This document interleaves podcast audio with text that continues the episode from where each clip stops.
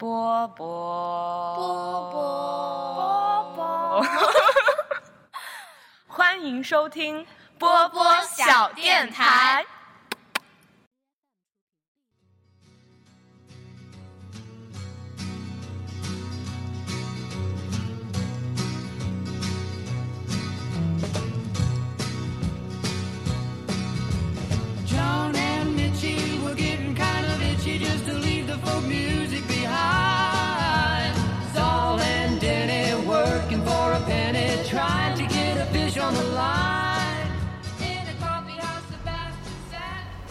电台我波波，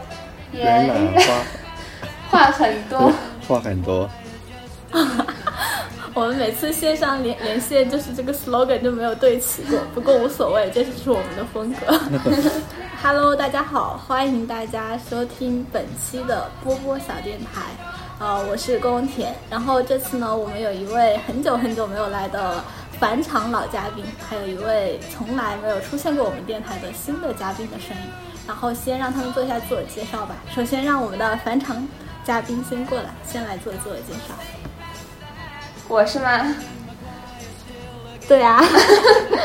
好，大家好，我是你上次我之前是叫小璇吗？我之前是叫小璇吧，反正我已经取个新艺名感觉已经已经有至少可能两年吧，两年前上过你的节目了。那我的新的艺名就叫就叫大学，因为我记得是当时在在本科就大四的时候上过，后来好像研究生就没有再上过了。一起录的那个分手的那一期是吗？对，之后就没有再参与过。对呀、欢欢迎你小璇再次回归波波小电台。好，大家好。那那下面让我们的新嘉宾做一下自我介绍。哎，大家好，可以叫我小王。然后我之前是和公公田应该是研一的时候，呃，在一个软件上认识的。然后当时一直听这个电台，也是第一次呃参与这个节目，很高兴认识大家，谢谢。嗯，欢迎小王，非常简单好记的艺名。我们这一期想要聊一个话题呢，是其实是一个我非常陌生的领域啊，就是基金。因为好像就最近，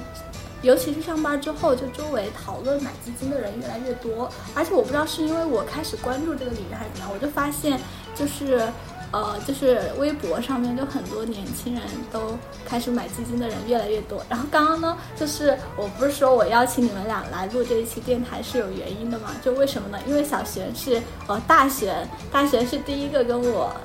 是就是聊基金这件事儿的人。我记得是在研究生的时候，当时我们俩有一次从图书馆走回去的时候，然后我就问你有没有一些理财的小方法给我传授一下，然后你当时就跟我讲了一下基金，但其实我并没有搞懂，我也就只是听了一下，因为我那个时候也没有这个需求，也没有什么闲钱，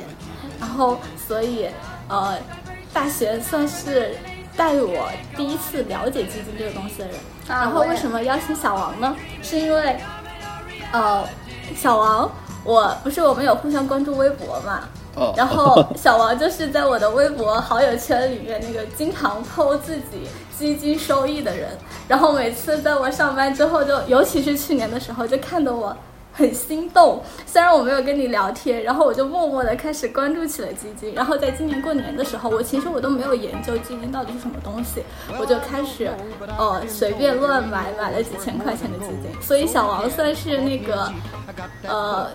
没有直接接触，却潜移默化的带我开始买基金的那个人，所以我就这一期电台就很想邀邀你们俩一起来陪我录一下这一期电台。然后我们这一期的第一个问题呢，就是想聊一聊你们俩到底是从什么时候开始买基金的？我其实就是应该就是在跟你说这件事情的时候，可能就买了没有多久，因为我记得当时有跟你讲过，就是说我当时为什么买那一只基金，就是因为有见过一个，就是有有一就是当时是面试。面试去那个有一个证券公司，然后后来就机缘巧合就认识了那个面试我的人，然后就当时就加，然后后来就有一起聊天什么的，然后我就找他问他有没有什么推荐的基金，然后他当时就给我推荐了一支，然后所以我就在研究生那个时候就买了那第一支基金，然后应该也就是买那一支之后跟你讲过，所以你当时也是因为，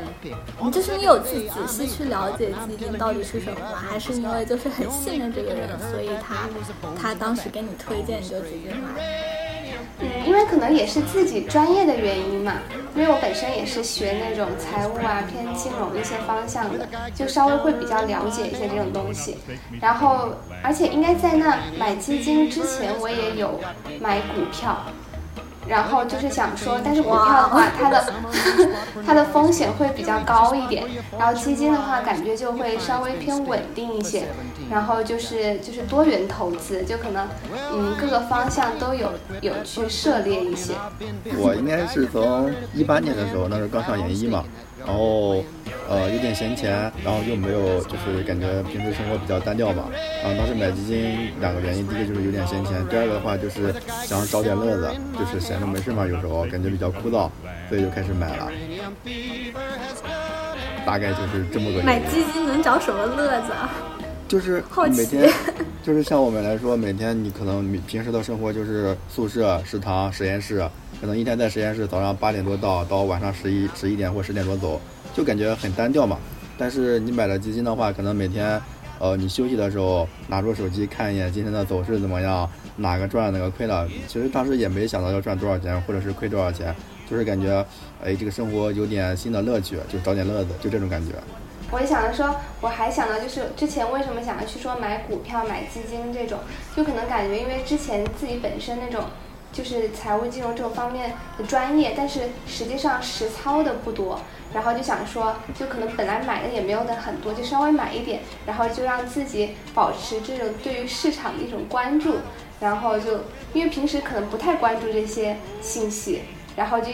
就是逼着自己通过这种渠道去关注，就是因为毕竟你投有投资在里面，然后你就会更加注意这些事情。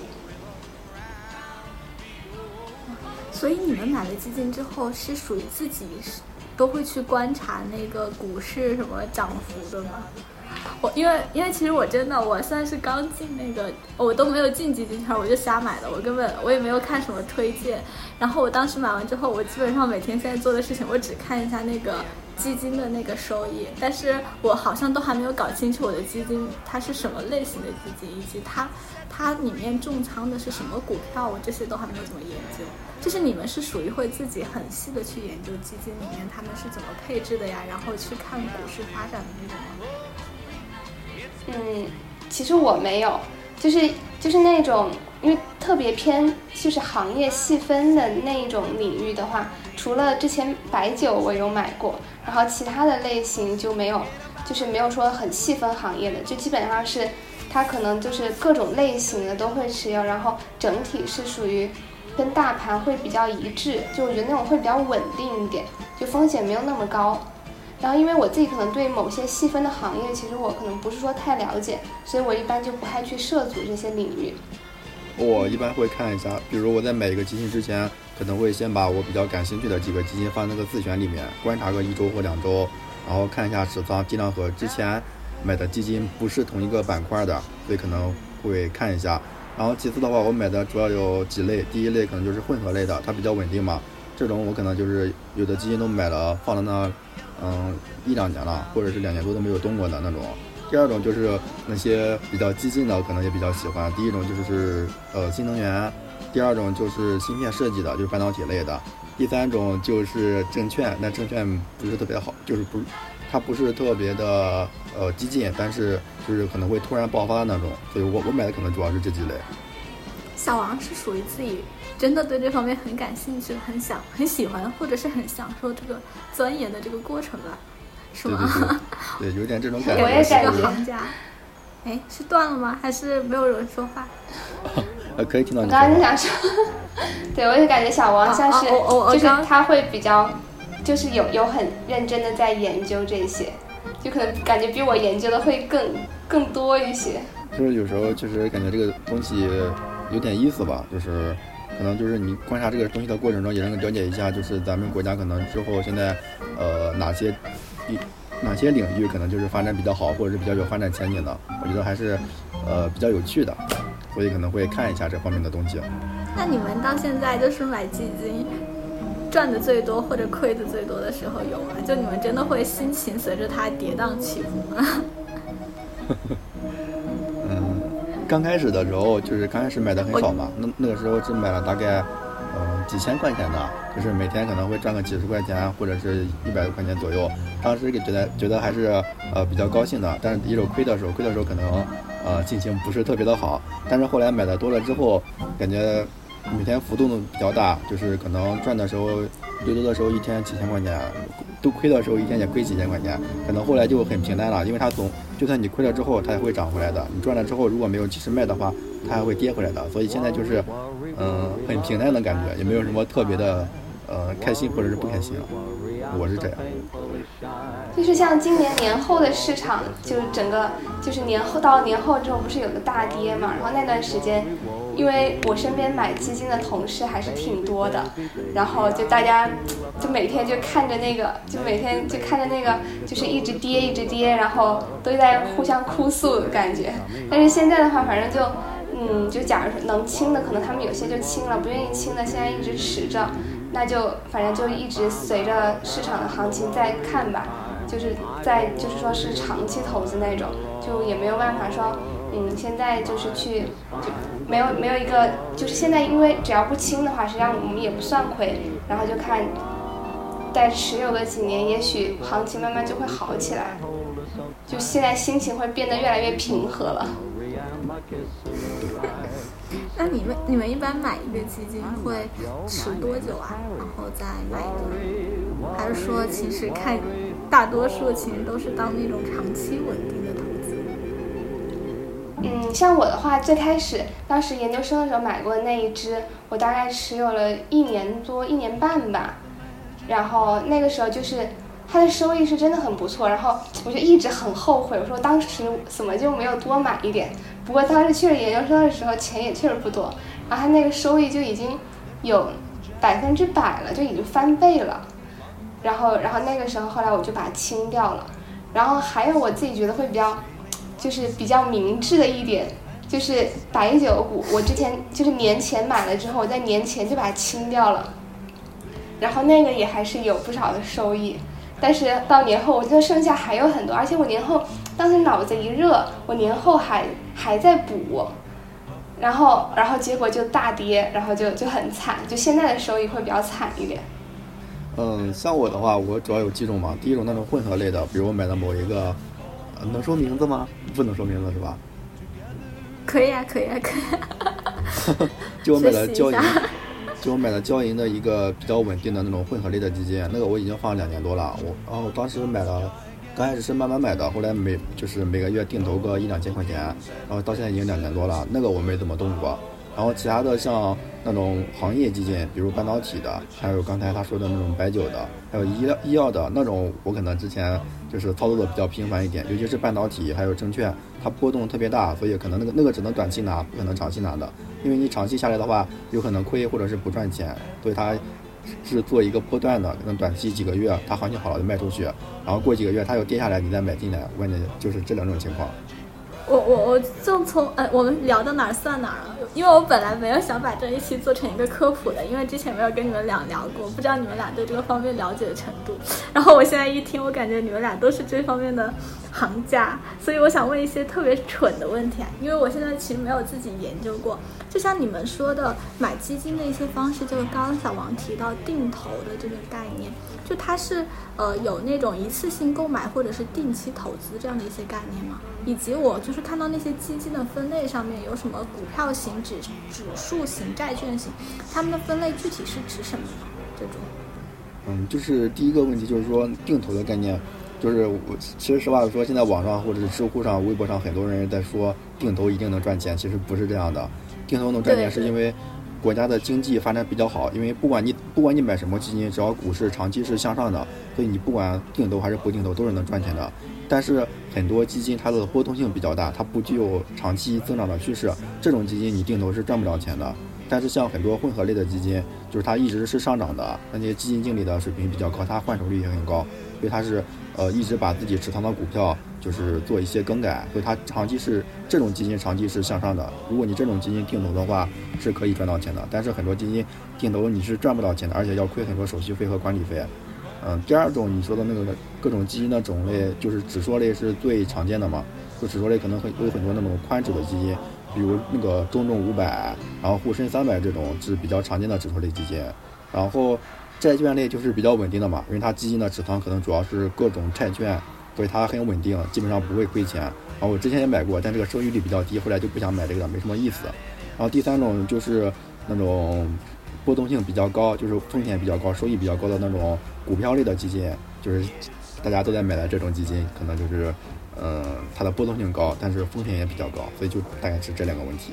我身边有一些同事，就是他们也会就是有定投，然后就每一次的话，可能就就是会比较少，就几千块钱、几千块钱，然后这样投上去。然后因为其实我理解就是，你其实正常来讲，假如说如果我们是知道这个，比如说基金你什么时候到的是最低点，那其实我们肯定是直接就在那最低点去买。就大笔直接买了，其实没有必要分笔分笔那么多次去买。但是实际上就是因为我们都不知道什么时候是最低，然后所以你隔一段时间然后定投一下，隔段时间定投一下，然后就其实就是把这个给分散掉了。然后你最后你相当于能就算是没有能够在一个最低点去买入，也是能够在一个就比较中等的水平去买入。就我感觉大家可能是抱着这样一种心理。去就是那种每次少买一点，然后一点一点的去买这样的。那那像你们俩买基金的时候，都会比较偏好于那种股票型的，就是高风险高收益的吗？对我个人比较喜欢这种。我发现我买的好像也都是那种中高风险的。但还哦还有一个疑问啊，就是关于那个购买方式，就是。为什么有的基金，就是我买的有两个基金，它都是，呃，有一个封闭期，然后在封闭期内是不能够买卖或者是赎回的，就是它这个是根据不同的基金规则不一样嘛，还是说所有的都会有一个规则？就比如说它有一个什么封闭建仓期啊，然后什么什么封闭期，然后定期开放的这种。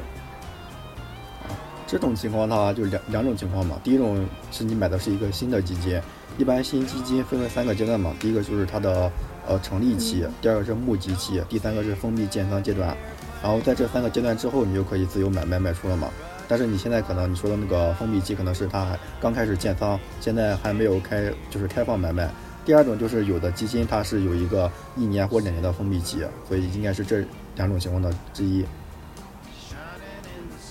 嗯，哇，小王真的好懂啊。对啊，我也觉得 这个封这个封闭期是看那个基金他们自己有没有设立，是吗？就比如说有的他可能成立了，已经募集好了，他就不封闭了，他你就可以随时买卖。然后可能有的他会为了保持一个什么样的稳定，他会设置一段时间的封闭期，是这么个概念吗？哦，对，是的。还有一个，我怎么觉得我今天是我的一个个人的。咨询，公公田，你还没有说，你还没有说你什么时候开始买的呀？因为因为我其实对这些本身的兴趣不是很大，就是我买兴趣的动机呢，其实我买基金的动机，第一个就是。呃，像刚刚说的，就工作之后开始工作会有一些存钱嘛。就我我其实目的很明显，我就想赚点钱。就是所以我说我看到小王他每天在他的朋友圈分享，尤其是去年是不是因为去年整体就是一个牛市，所以整体的基金收益都很好。就除了小王以外，我我也还有好几个朋友就会在朋呃朋友圈还有微博晒他们的基金收益。我就发现，哎，就是他，因为我之前都是在那个支付宝或者余额宝里面买那种特别稳定的那种。银行的那种，可能，呃，最好年年利率在百分之四左右吧，就那种，但它就是感觉就不一定能跑过通货膨胀嘛。然后去年年底的时候，我们不发年终奖，我就看到那个小王还有我的一些朋友他们在那边晒一些他们的基金的时候，也会觉得哎，好像可以去看一看。但是我又很神奇，我又不喜欢研究，所以我去年的时候呢，我是。呃，就看那种支付宝的那些推荐，然后就去，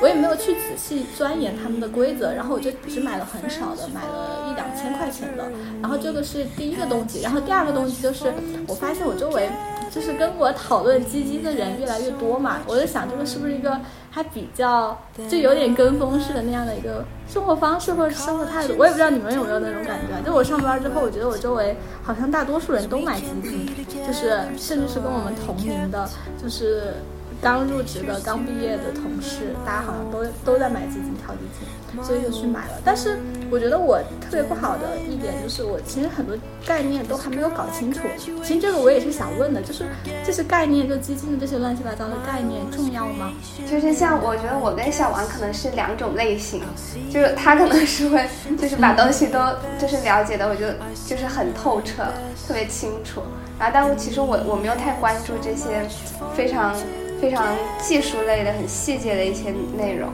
那我可能就是觉得，我可能其实我主要看就是看那个大盘，大盘的那个指数。那我觉得就是你像我最开始当时研究生的时候买，然后因为那个时候大盘指数就很低，然后我就觉得之后是整个大盘是一定会涨的。然后因为那个时候可能好像应该是三千三，应该都不到吧，还是左右。然后然后我就觉得肯定是会涨。然后，但是到现在的话，你就是像像年后之后就是比较高一个点，那确实就会会有一个下跌。然后到现在，我就觉得你像像三千四这种点的话，嗯，就说不定也还是会继续跌。然后我就其实我就是看，我就自己判断的，然后整个大盘的一个走势，那我觉得什么样的点会入手会比较好一些。然后其其实主要就是，然后你像买这些东西的话，首先是我之前有人给我推荐嘛，然后那我就也也没多想，然后我就直接买了，然后而当所以当时买的很少，然后就想说，就是就算是亏了什么样的，我自己风险我也能承受，然后我就都是从所有的都是那种先去尝试。然后，而不是说先把先把这些全部都弄清楚了再去买。我就是先试的过，一边试的过程中一边去了解这些的。呃，小袁说的是，呃，大概是一个入手时机的问题，就是说你会通过这个大盘的指数去判断入手时机，但具体的买什么基金，具体的哪一支，其实。呃，你也是没有太去想太多，可能因为刚好也有人推荐，所以嗯，然后对，然后再时机入手，对，再就是再有就是去看，其实我就我就是很迷信那个支付宝精选，因为之前我就觉得支付宝精 选都很好，然后我就买这种。他们他们老 他们老说买基金不应该看支付宝，但我其实基本上都在看支付宝。我我就全部都是用的支付宝，我就在上面买的。小王呢？小王，小王，你会分两手判断吗？先判断那个什么入手时机正不正确，就现在是不是一个最低点，应不应该去买，然后再去钻研大概每一个类型的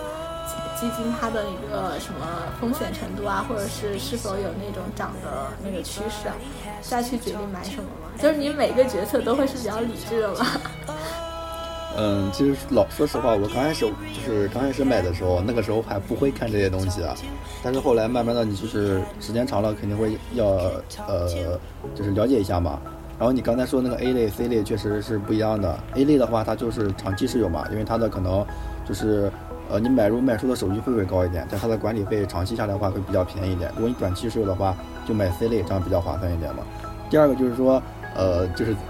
怎么看的买入卖出点？我一般挑基金的话，就是两个方面嘛。第一个就是那些，呃，业绩比较好的明星基金经理嘛，比如什么张坤、葛兰，或者是董成飞他们，可能会从他们就是管理的基金里面挑一下。第二个的话就是从行业，你觉得哪个行业之后发展前景比较好？比如你去年的话，去年的话因为疫情影响嘛，就是很多呃行业不是特别景气，但是那些消费行业还是比较好的，就像他，呃。之前搞的那种白酒或者是易方达消费这种可能会比较好。你觉得如果看好某个行业之后的话，然后这种再从呃这个行业的主题基金里面去挑，我可能会这么来做选择。然后指数的话，之前也不是不怎么会看那个 K 线，然后呃后来之后才慢慢学会看那个大盘，看看 K 线，然后看看什么时候大概买入比较合适。感觉现在差不多就可以了。嗯。哎，小王现在上班了吗？你？哦，没有，我三年制的硕士嘛，应该今年暑假毕业。今年六月，嗯，对，所以其实你在研究生的时候，还是会花比较多的时间在去看这些相关的东西，是吗？呃，没有，我每天大概就看个十分钟，每天两点五十看到三点，然后看看要不要操作。这么精准，因为毕竟要在三点之前要操作。对对对，因为大盘每天三点收盘嘛，所以我定了两点五十的闹钟，然后每天在实验室，哎，闹钟响了，然后出去接杯水，看一看手机，十分钟之后回来。其实我们上班的时候也是，就是到到了两点多钟、两点半这个点儿的时候，我们就有同事，然后再说，然后今天这个就是因为可能白天的时候，就其平时然后就没有说一直会关注嘛，然后就会到两点半这样子，就会有同事在说，然后今天比如说涨得很好啊，或者跌得很好，或者是就是有什么明星基金经理有 推跌得很荐，好。哦对，跌跌的很多。然后如果说有什么明星基金经理有推荐你要去买或者卖什么，然后他们就跟风操作一波，就大家这个时候都会互相提醒一下。但像这种大家都一起跟风的话，真的会会有比较好的收益吗？还是说其实像这种，呃，看大盘看的多一点，还是说看个个票个别基金的选择看的嗯，就比如说，是不是大盘很好，其实大家都可以赚到钱。但是如果你真的想要在这种，嗯，就是大盘不太好的情况下赚到钱，你还是需要花比较多的时间。对我，我觉得我我觉得你说的是的，是的，就是如果大盘涨的话，只要你的入手的时间就是正常，就不是说在太高的点去入手，然后那你其实整个就是都能涨，但只是就看每个人收益的多，有些多，有些少。然后，但是如果真的是在下跌的话，你像前段时间跌那么惨，但是确实也还是会有一些会涨的，但是这些也偏巧都不在我的自选里，我也都没有关注到。好，那下面我想就是聊一些八卦。其实我也不知道这些八卦算是真的还是假的，但是就有的时候会，就是我之前看一个电视剧，我还有来问小沈，就是像他们说像这种基金经理，他们其实会有很多灰色地带。就是我有的时候碰到那种很比较保守的朋友吧，他们其实就会跟我们说，就是让我们就尽量去少涉足股市啊或者基金这些东西，因为有很多我们信息触角触碰不到的地方嘛。就比如说他们上次给我讲很多那种，就比如说基金经理的什么老鼠仓啊，就你你很难判定，就是你买的那个基金是不是他们做的那种炮灰基金。然后他们还有去讲一些潜规则，就比如说在那种，呃，基金的那个是那个证券公司是吗？是是还哎基金有有基金公司，基金公司专门做基金的？对对对，哦，就就他们说的那个概念，就是说，呃，像每一个基金公司可能都需要它的那个明星基金嘛，来帮整个公司撑业绩，所以他会说有一些就是小的那种基金，它可能就会有的时候会成为那个明星基金的炮灰，就是为了帮助那个明星基金把它那个收益率拉起来，所以呢，有的就是一些小的基金，它可能就会用它去。就是就是买入买出，让那个就是明星基金的那个收益率更高，大概是那样的一个意思吧。反正我的理解的一个概念，就我感觉好像是不是真的会有一些所谓的灰色地带的东西，或者说你们有看到这样的一些八卦或者什么的吗？就从整体上，嗯，这块我好像 我好像没有没有太关注到过，我只我只只是听说过就是那种基金经理的那种就是私人生活的一些 一些八卦，没有了解过这种八卦。我之前看过，就是，嗯、他们可能会有你说的第一种情况，就是说他们每年到年年底的时候，因为那些基金经理也是需要他们有一个评奖的嘛，就是谁的业绩好的话，谁会拿到那个金牛奖或者各种各样的奖项。如果你拿到这个奖项的话，你可能之后的工资或者是待遇，以及你之后呃更多的人来买你的基金，你的基金规模大了之后，你的收入也就更高了嘛。所以可能他们会有那种抱团的趋势，就是呃比如说大家都去年都呃某一个基金买了白酒，但是大家觉得白酒都很赚钱，所以大家都疯狂的一起买白酒，然后就把白酒的整体都抬高了嘛。所以会有这这这种趋势。但是应该不会有那种说什么所谓的什么老鼠基金或者是灰色基金，那种我就不太不太可能，因为中国的监管还是很严的，不可能有这种操作，我个是这么感觉的。所以所以这种应该直接都算经济犯罪了，对吧？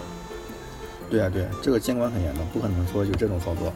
在买基金里面，不是还有一个概念说那个选择对的基金经理很重要嘛？然后我感觉为什么基金这段时间讨论有一点出圈的原因，就很多人就说现在基金饭圈化嘛，就追捧那个基金经理，就跟那个追明星一样。是刚刚就是小王也提到，是有一个叫什么阿坤的那个基金经理，是他比较厉害还是怎么样？反正整体。他自己在那个微博上的营销也做得很好。那你们一般都是怎么去选基金经理呢？你们会选这个东西吗？会，会看一下，会看一下，因为很多基金是主动型的基金嘛，就是说这个基还有被动型的基金，就指那种指数基金嘛，比如沪深三百这种是不需要基金经理平时操作什么的，只是呃日常管理一下。但是很多主动型的基金，比如白酒或者是半导体、新能源，因为它主要是以股票为主嘛，这个你能不能赚钱就很。嗯，就完全基本上说可以完全靠，就是看基金经理他选择股票的能力。如果他，呃，他持仓中一只股票选的特别好的话，可能这个基金就很赚钱。如果他自己能力比较差，而且他调研做的不充分，买了一只很差的股票，可能你之后大家都会亏钱。所以这个确实需要看一下基金经理的能力。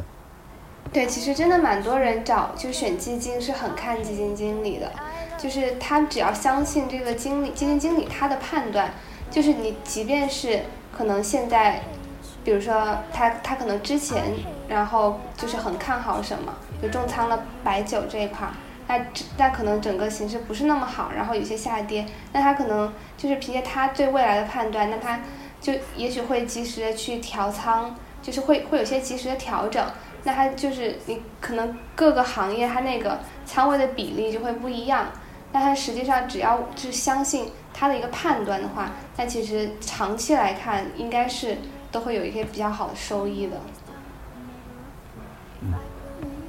但其实像基金圈里面明星的那种基金经理就那么就那么些嘛，就大家都知道会说买明星基金经理，就是他之前的那个管理的基金收益率都很高。那大家如果都就是比较集中在这一块儿的话，怎么样会就是？就是那感觉这个事情是不是不就变成了一个很很简单的事情？就说你买明星基金经理的那个，呃，他发的基金就能赚钱？就这个事情的逻辑有这么简单吗？就像小王刚刚说，就是他可能会重点去关注，就是他已经已经知道这几个明基呃明星基金经理啊，这四个这六个字好绕啊。对，因为是这么个情况，就是我之前还看过一个统计，就是好像是董承飞还是谁的基金。它呃十几十年的涨了百分之一千多，所以但是他统计了一下，就是历史上所有买过他基金的这些呃基民，但是只有百分之二十或者是不到百分之二十的人是真正赚钱的，另外百分之八十的人都是亏钱的。虽然他这只基金十年翻了那么多倍，但是他很多人是亏钱的。我觉得就是虽然大家知道这个基金经理的基金是能赚钱的，但是基金也会有波动的嘛，它可能就像去年。就是一直在涨，但是今年春节之后就一直在跌。很多人是在去年十一月份或者十二月份买入的，但是春节前没有卖出去，然后现在一直跌，已经就是到亏本的，就是亏自己钱的地步了。但是很多这个很多人这个时候就卖出去了嘛，所以他是亏钱的，并没有赚钱。所以他们就一直在强调那个追涨杀跌嘛。如果你没有克服追涨杀跌，就算你选了一个很好的基金经理，你其实也是亏钱的。所以说。很多人买明星基金经理，但是大部分人是赚不到钱的。所以，所以其实对于基金的操作来说，比较重要的几个点，第一个就是说你怎么样选择去买的时机；第二个是说你选择买什么；第三个就是说你选择什么时候卖，是吧？主要就是这三点。总结的很到位。然后很大很泛，依然不知道。那刚刚其实什么时候买以及买什么，我们聊了。就是卖的话，你们主要就是看自己的一个判断嘛。就比如说你们觉得啊，接下来可能要跌了，所以你会卖出去。然后或者是它现在你们觉得是已经涨到比较高位的一个点了，怎么样判断可能都是下跌？就你们判断卖的时机的标准是什么？嗯，其实假如说那只基金它是涨的。然后大概就就有一些人，他就是那种，嗯，就没有那么高风险偏好的人，他可能会觉得给自己一个预期，那大概我能到百分之二十的收益就可以了。然后可能到了这个时候，他觉得 OK，那今天就收手，然后就就可能就把它卖掉了。然后就是这是一种嘛，就是假，但或者是那种很激进、风险很偏好的话，那他可能他他自己所期望的收益率会更高一些，在百分之三十、百分之四十到那种程度，他才会考虑去卖。然后它如果如果那些基金它是下跌的话，那有些它就假如说它嗯就是没有办法承受很高的风险，那你你就跌个百分之十，然后那那你就没有办法承受，那可能到那个时候你就赶紧卖掉了。然后如果说你不是那么担心，或者是你还是相信之后会会涨起来的，那你可以一直持有，然后看它最后会不会有一些什么新的变数。哎，像那像我们刚刚聊到就是基金的类型里面，就是之前讲到的那个私募和公募，它们这个区别也会很大吗？就私募可能是面向固定人群去募集资金的一个方式，是吗？算是？对，私募这个东西。就是不是我们 我们普通人能接触得到的，我感觉。就因为私募的话，它它就，你你首先就是个人的资产可能都得，就是有有好几百万上千万，然后你才会考虑说说做这种投资，而且你可能每次投资都会都会是比较大的金额，它不是那种我们在支付宝这上面呢。随便几千块钱、几万块钱能买到的，而且有些私募的话，它是那种比较前期的嘛，就是你可能就是那像创投就 PE、VC，然后这种类型，那他可能就是就是真的要找专业的机构，然后去做那种去那种募资，他们也是属于私募的范畴。私募它。所以私募它是不是不一定对应是基金啊？还是说其实基金这个概念还挺大的？嗯，就是我们平时会能接触的都是公募的。嗯，对，因为我们只只能作为那种公众、公众类型的存在。你知道我，你知道我第一次听到私募这个概念，就是我们上次去参加那个校友会的时候，不是有认识一个学长嘛？然后我就记得印象特别深刻，他的网名叫做“私募之狼”，然后我感觉听起来很帅气的样子啊。虽然我并没有了解他的概，你应该也加了吧？我记得你们当时还聊了蛮久，然后我在旁边听得云里雾里。是吗？我太搞笑！那他这个名字起的也有点，就非常像做金融的人。应该应该就是吧。那像像最后想呃聊一下，大家买那个金鸡的渠道都是我跟小熊儿刚刚聊了，可能都是从支付宝上面。然后你们会在别的渠道去关注一些基金的信息或者什么吗？或者有更好的渠道推荐吗？我今天就是看那个资讯，就他们说那种比较古早的那种买基金，还是还可以通过什么银行去买。但是这种算都算是什么代销，然后现在很多可能就直接是在网上的一些渠道，像天天基金，然后支付宝这个理财，他们好像都会汇集很多钱。然后我我的渠道其实就是像我说的那个支付宝精选，然后再就是朋友推荐，就是这些，就很简单的渠道，可能别的我也不会去尝试吧。我一般其实也是在支付上、支付宝上买，因为支付宝绑了很多银行卡嘛，就是可能你买入和卖出就是比较方便一点。但是会看一下其他的 APP，因为有些 APP 的话，就是上面的功能比较强大，它可能看到的信息更多，所以两个综合一下。哎，是是所有的基金都有那个管理费吗？还因为我之前看到说，好像不同类别的基金，它的管理费的那个折扣会不太一样。就是我我在想，现在就是基金公司给到不同的那种平台，他们给的那个基金的管理费的那个折扣，是不是也会不同？嗯，对，因为本质上那这些基金公司也需要盈利的嘛，它的盈利主要是从你买基金的管理费和手续费上出。但是，比如说像你说的很多平台，比如支付宝、天天基金这种平台上，可能它在这些平台上来发行基金的话，就很多就是让别人去买嘛。他可能比如说有一个呃百分之零点多少的手续费或者是管理费，然后这个手续费里面他们可能基金公司和这个平台也会分成，就是在平不同的平台上可能会稍微有一点不同，但是区别不会很大。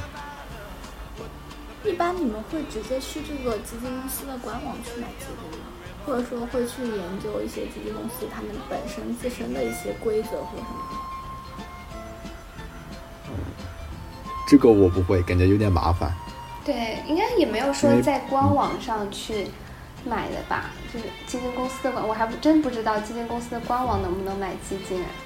然后其实像基金有哪几家基金公司比较好？我觉得我我的了解纯粹是来自于就是校招，你知道吗？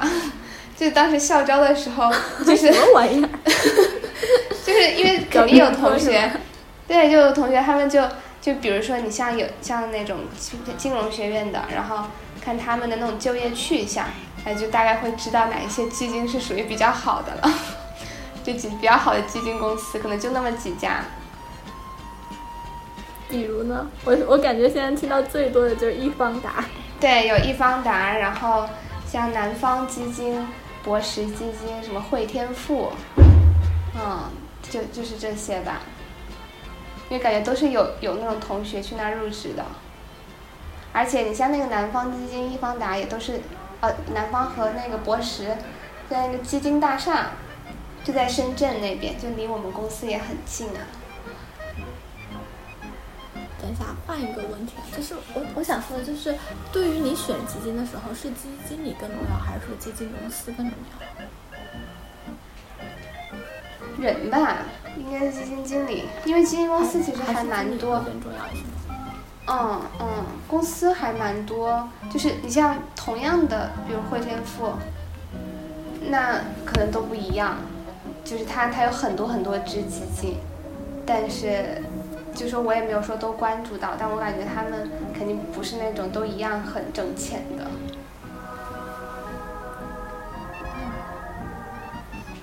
所以小王，你你买基金的时候，你会挑那个基金公司吗？呃，可能会看一下，当然就是说，呃，规模越大的基金公司，它可能越靠谱一点，就是说它不会轻易倒闭嘛。然后如果说基金公司和基金经理哪个更重要，我我感觉是基金经理个人能力更重要。来点轻松的，就是除了基金以外，你们现在还会有一些别的理财方式吗？其实我们之前我们电台尝试录过一次关于理财的节目。但是发现我上上还有六四零，我们三个人都没有任何的理财经验，所以这一次把上次延续的话题来聊一聊。就你们还会有一些除了买基金以外，还会买一些别的吗？我前两天看那个微博热搜，说什么有年轻人炒那种日本的那种盲盒。就是一个盲盒，可能几千块钱入，最后都会被炒到几万块。然后我周围还有那个特别喜欢球鞋的同学，就是炒鞋是不是也是一个，呃，我不知道算不算是一个理财，感觉是一个赚钱的一个方式，就是去炒不同的东西。然后前两天我还听到，呃，有一个同事跟我说，他们最近有买比特币嘛，但其实这个概念就币。是是不是就是这个币圈儿也是一个特别大的圈儿？就我没有了解过，因为这两天比特币上热搜也上特别多，好像现在一个比特币的那个市价已经超过五万还是六万了。五。所以就是你们有，就是你们自己或者是你们有了解到你们周围的，就是像我们同龄的人，他们还会去玩一些什么样的理财的东西，或者是呃一些什么比较新的钱生钱的。路子，我感觉我们电台就像在，嗯，像我我的话，就是因为，嗯，工作的限制嘛，就是没有办法，就是股票是肯定不行的，然后就所以说大家就是只能是去买基金，然后除了这个之外的话，我自己也就是那种更更稳健的，更就是风险更低，然后就会有那个银行理财。然后就反正分散分散一点，但是那种很新颖的一些东西，我还真没有尝试过。那我确实也有听说过，就是有人买比特币的，然后也确实赚了不少。但感觉这个东西，我我是完全没有没有了解。银行理财是不是利率？我上次不知道看到一个谁说，他如果银行理财的利率低于百分之三，还是低于百分之四，就完全就算是一个没有收益的一个状态。或者说，就是只是一个，呃，你把钱放着的状态。但是总比啥也不买要强吧？那啥也不买，可能就更没有没有收益了。就是可能他是会觉得说，那个收益太低的话，赶不上通货膨胀嘛，也是有可能的。支付宝有几个还是挺好的，就是一年的那种收益率都过了百分之四，感觉啊还啊！你说像余额宝这种吗？呃，也是支付宝精选的一些什么理哦哦财产品。哦，对对对，小王呢？小王除了基金还研究别的吗？呃，因我这实话说一就是只买基金，因为它比较省事儿，一天只花个十分钟就可以了。但是我看我身边，我们实验室有师兄他还炒股，但那个比较费时间，因为你需要时时刻盯着大盘嘛，盯着那个 K 线看。然后一般这两种嘛，比特币我之前看他们呃有人买，但是很少，因为那个东西不是特别好操作，据说，所以它风险还挺大的。然后其他理财的方式，你刚才说到的那个炒球鞋，我以前也看过相关的传闻。其次就是，呃，朋友圈里某个，对，朋友圈里某个比较有钱的同学吧，人家是炒房子，但是这种肯定不适合我们普通人来操作，炒房种吧。这还真的是最挣钱的了。对对，我我也听过这个说法。他们，嗯，你说。对，因为你刚你刚才说的一个很有道理，就是如果我之前看过一篇文章，就是如果你的钱放在那里不动，或者说你你的钱的呃每年的收益小于百分之四的话，实际上你是一直在把你的价值一直在损失的，因为通货膨胀的速度肯定高于百分之四。但是呃，我之前看有人还统计过，就实际计算过，实际上真正的通货膨胀率可能在前几年就达到百分之六或百分之七了。所以如果你的收益率低于这个的话，你的创造的价值是一直在损失的。所以，但是炒房子肯定是相当的保值，而且升值率非常之高。但哦，但我之前也听过这个说法，他说，呃，你研究什么理财方式，最有有效的理财方式肯定是炒房，但是又有几个人能进入炒房的这个门槛呢？这就是一个问题啦。对呀、所以最后就是就是富人越富，穷人越穷。是的，哎，我的思维有点跳跃，我突然看到我刚刚写的还有一个问题，就是我个人很关心的，就是为什么他们很多人都跟我说不要买最新，就是刚刚成立的，或者是刚刚筹刚刚刚开始募集就是新发的基金，为什么呀？因为我我我我之前就是我真的就是我这。我就是刚刚小王说的特别蠢的那种人，我我是今年过年在家很无聊，就是我突然就买了几个基金，然后我根本就完全没有赶上去年涨的那一波，现在买了之后就开始狂跌，然后这是我踩的第一个坑，我踩的第二个坑呢，我不知道是不是坑啊，我现在就是我买的基金基本上都是新发的，为什么是新发的呢？是因为我当时看，我觉得新发的其实。就是他现在有这个，就是这个基金经理，他现在判断他可以入局，而且他可以基于大盘做一个判断。我也感觉新发的也没有什么不好的。但是上次跟别人聊天，就别人说其实不建议买新发的基金，但是我到现在还没有搞清楚原因，为什么呀？呃，听过。我感觉新发的基金有几个不好的点，第一个就是说，嗯、可能那些老基金，因为它已经持有了这些股票，然后你新发的基金再去买这些股票的话，你相当于给别人抬轿子，就给别人做垫脚石。你买了之后，那些老基金他们就涨得很多，因为他们买的比较早，然后他们可能在你买的时候就开始抛，抛了之后你你这个价值可能就跟着下来了，因为他们都是抱团的嘛。第二个就是新发的基金，它有一个封闭期，就是他们那个建仓期几个月。就像前前阵子有一个特别火的，我忘了是哪个基金公司，他们一个新的基金建仓，正好是春节后开始建仓，然后还没有出那个三个月的建仓期，就已经亏了接近百分之二十了。他们还专门发了一个道歉信，那个给那个客户的道歉信，说他们就是没有赶上好时候，而且现在又不能操作，所以你只能亏钱。所以基于这两个原因，我觉得确实不应该买新的基金。我怎么觉得刚刚小王说的那个基金可能就是我买的呢？这个基金它是二月份二月对二月底开始建仓的，然后它现在好像已经建仓完成，但是哎，现在是属于什么？啊，好像现在还在建仓运作期，然后它就一直没有更新它的收益，就是可能会定期更新一下，然后每更新一次就是持续的下跌，每更新一次就是持续的下跌。是建仓期，它现在也不能进行任何的操作，对吗？哦，不是，不是这一个，是另外一个小公司，啊我记不太清了。对，前一阵儿特别火，上了很多新闻。那那其实我很好奇，像这种卖基金，他们能打广告吗？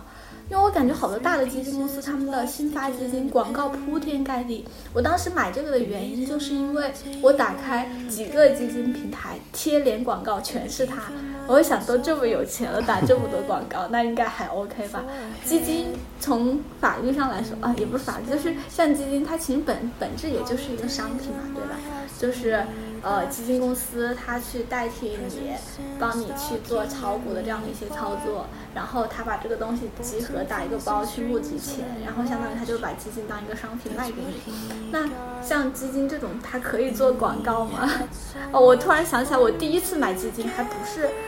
今年过年，是我不知道，我不知道你们有没有印象，就是去年的有一次，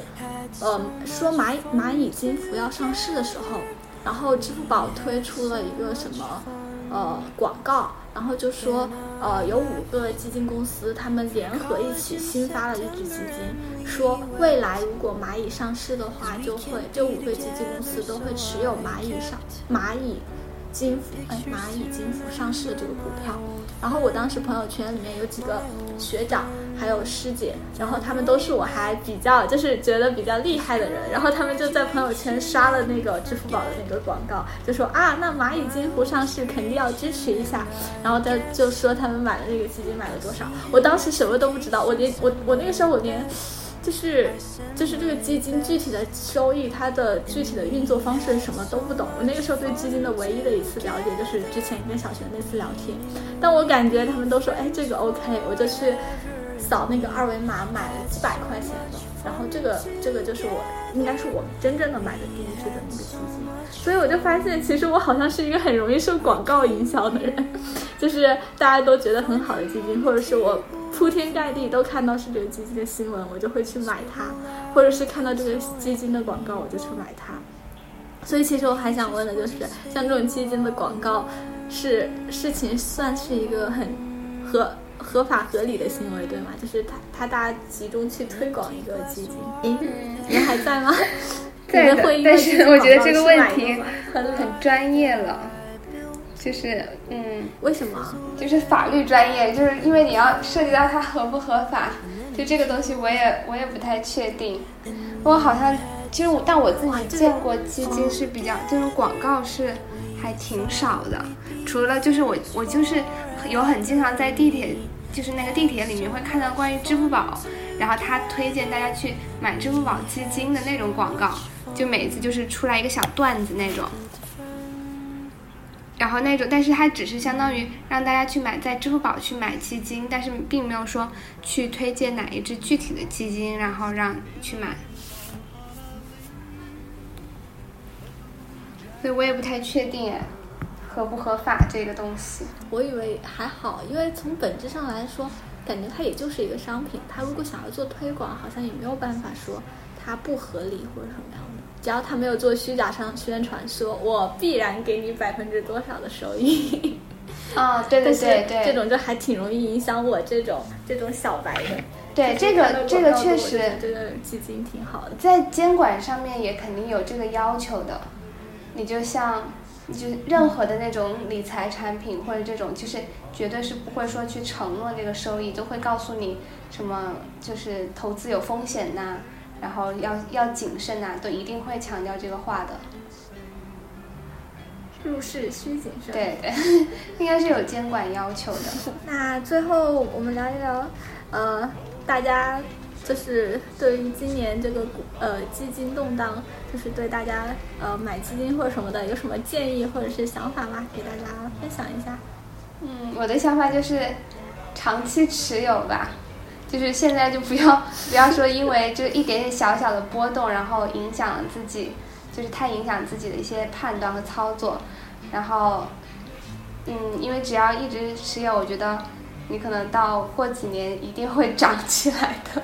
我只能这样心理安慰了。哦，因为最近跌的比较厉害嘛，但是呃，本来上周我觉得已经到底了，然后上周五不又跌了一次嘛，所以我感觉看一下明天，明天和后天的。呃，趋势感觉我个人感觉可能是差不多到底了，但是也不一定确定。如果真的亏钱了，现在卖肯定是嗯，叫割肉嘛，现在卖肯定是不合适的。你就如果这笔钱不急着用，可以等一等，等一两个月或者是更长的时间，肯定会回来的。然后其次的话，我觉得还是怎么反人性怎么来嘛，就是还是给自己定一个目标，就是不要太贪心。比如说超过百分之二十的收益我就卖出去。其实春节前我有好多个基金都已经收益率超过百分之二十五、百分之二十五了，但是我当时觉得，哎呀，看看这个趋势肯定还会涨。春节过后不是要开什么会议嘛，肯定可能还会有一些政策上的利好，就没有卖。结果春节完之后开始狂跌，一天跌了好多好多。所以我感觉还是得克服一下自己人性上的贪婪。所以我感觉大致就是这这两个建议。呃，我最后从小白的角度给大家分享，也不叫分享，我就觉得，呃，就是这年轻人是应该有一些理财的观念嘛。就像，但是就大家千万不要像我这样，就是什么都没有弄懂就开始瞎瞎鸡巴买，就是随便搞。然后要向小王和小璇学习，然后多多研究一下相关的知识，然后就是做到心里有数。第一个是做到心里有数，再去就是买买买卖这些理财产品。因为像基金这种东西，它其实还是算中高风险的嘛。就你衡量一下你自己现在的钱能不能够去承担这个风险，以及你的那个呃。就是知识体系足足不足够去帮你赚的这个，就是在这个里面赚的收益，呃，保证自己能够承担风险的情况下，呃，再去做合理的调配会比较合适一点，就不要像我这样，就什么都没有想清楚就入局。没有，其实我们也只是哦，只是玩一玩而已，聊一聊就挺好的。对，而且我我感觉小王确实在这方面研究颇多，我也是听他讲了之后，有些东西有些重新有些新的认识。我说也没有，就是感觉之前可能就是感兴趣，或者是有时候生活比较单调嘛，借这个事情调剂一下，所以也会看一些东西。是我我刚就是聊完这一整期，我觉得我最大的一个感受就是，就是。机会都是留给有准备的人，不知道为什么就脑子里面冒出来这一句，我就觉得如果我现在买基金，我肯定赚不了钱，就是因为我就是那种又不想花脑子又想赚钱的人。但其实天上永远没有这么好的掉掉馅馅儿饼的事。就如果你真的想是通过基金去赚钱的话，你还是一定要花心思花精力在上面去研究一下的。如果你连这个都不做的话，你还指望天上掉馅儿饼，那你肯定会亏得很惨。我是这个时候就想到我之前看的一堆乱七八糟的电视剧，就是他们就很想赚钱，然后他们自己又不研究，然后就老是去问别人什么什么的，然后就跟风，然后就会亏了很多很多。所以这里也给大家一个警醒，就是如果想要去就是通过这些东西去获得收益的话，还是自己多研究，多花一点心思，就不要老想天上掉馅儿饼的事儿啦。然后，呃，祝大家二零二一年都能财源滚滚。我们这一期就先到这里啦，拜拜，好，拜拜，嗯，拜拜。